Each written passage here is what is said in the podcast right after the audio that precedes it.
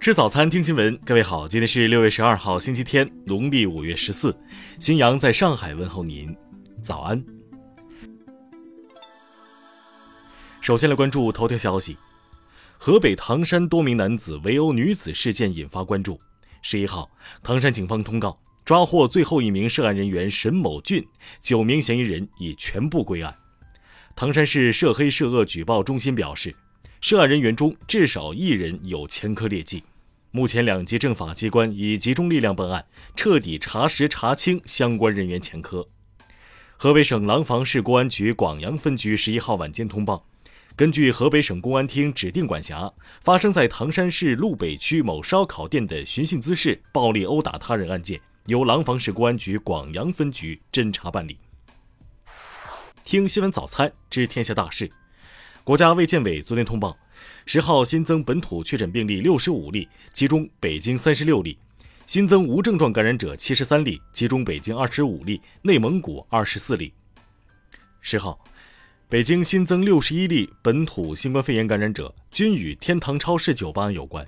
北京市通报，加快流调溯源，防止疫情外溢。十一号晚，北京市体育局发布紧急通知，暂停全市青少年校外线下体育培训活动。钟南山十号表示，用同种疫苗加强免疫，预防感染效果较差，建议使用异种疫苗作为续贯接种。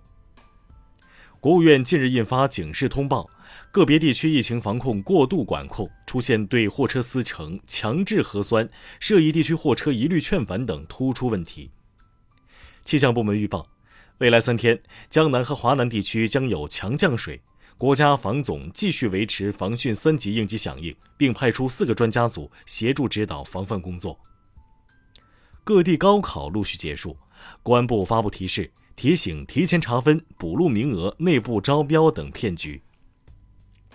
数据显示，今年五月，中国乘用车产量达到一百六十七点一万辆，同比增长百分之六点五，汽车市场的总体形势向好。下面来关注国际方面。当地时间九号，一名来自美国伊利诺伊州的男子因涉嫌尝试对中国驻美大使馆投掷燃烧瓶被捕，当地警方暂时没有进一步说明。当地时间十一号，乌克兰驻德国大使表示，德国援助乌克兰的榴弹炮将于二十二号运抵，防空导弹系统将于下月起分批抵达。目前，欧盟正起草第七轮对俄罗斯制裁方案。匈牙利总理欧尔班十号发出警告：如果欧盟禁运俄罗斯天然气，欧洲经济或将崩溃。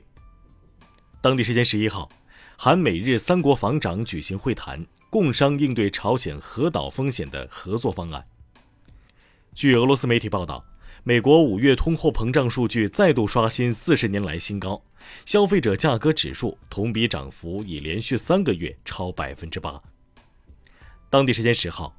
美国总统拜登在谈及国内高通胀问题时，称美国最大的石油公司埃克森美孚去年赚的比上帝还多，并呼吁其赶紧投资、赶紧纳税。据美媒报道，当地时间十二号，美国政府将不再要求乘飞机前往美国的旅客进行新冠检测。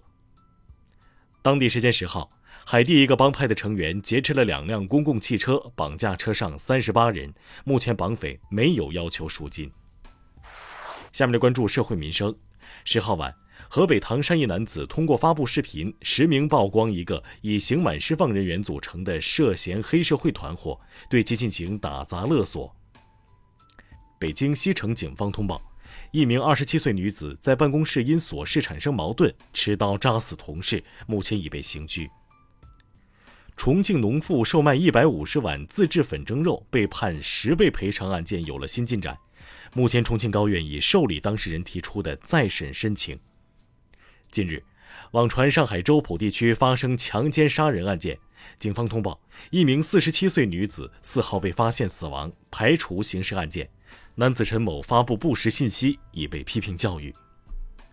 河南南阳网民反映，赵河有游泳爱好者经常裸泳，当地政府回应称，情况属实，将坚持常态化巡逻进行劝导。下面来关注文化体育。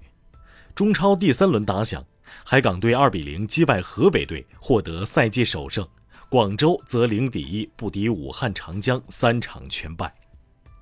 因为签证问题，苏炳添未能参加钻石联赛罗马站，他可能将在七月十五号举行的尤金田径世锦赛上登场。